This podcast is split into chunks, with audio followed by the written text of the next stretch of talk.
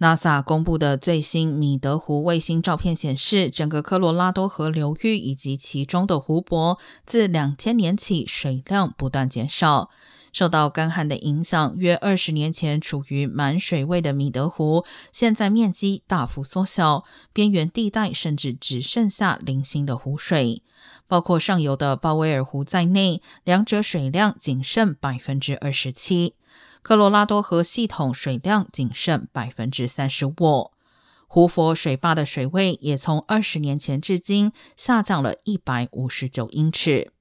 科罗拉多河以及米德湖是邻近几州的重要水源，包括加州在内，大量农业都仰赖其灌溉。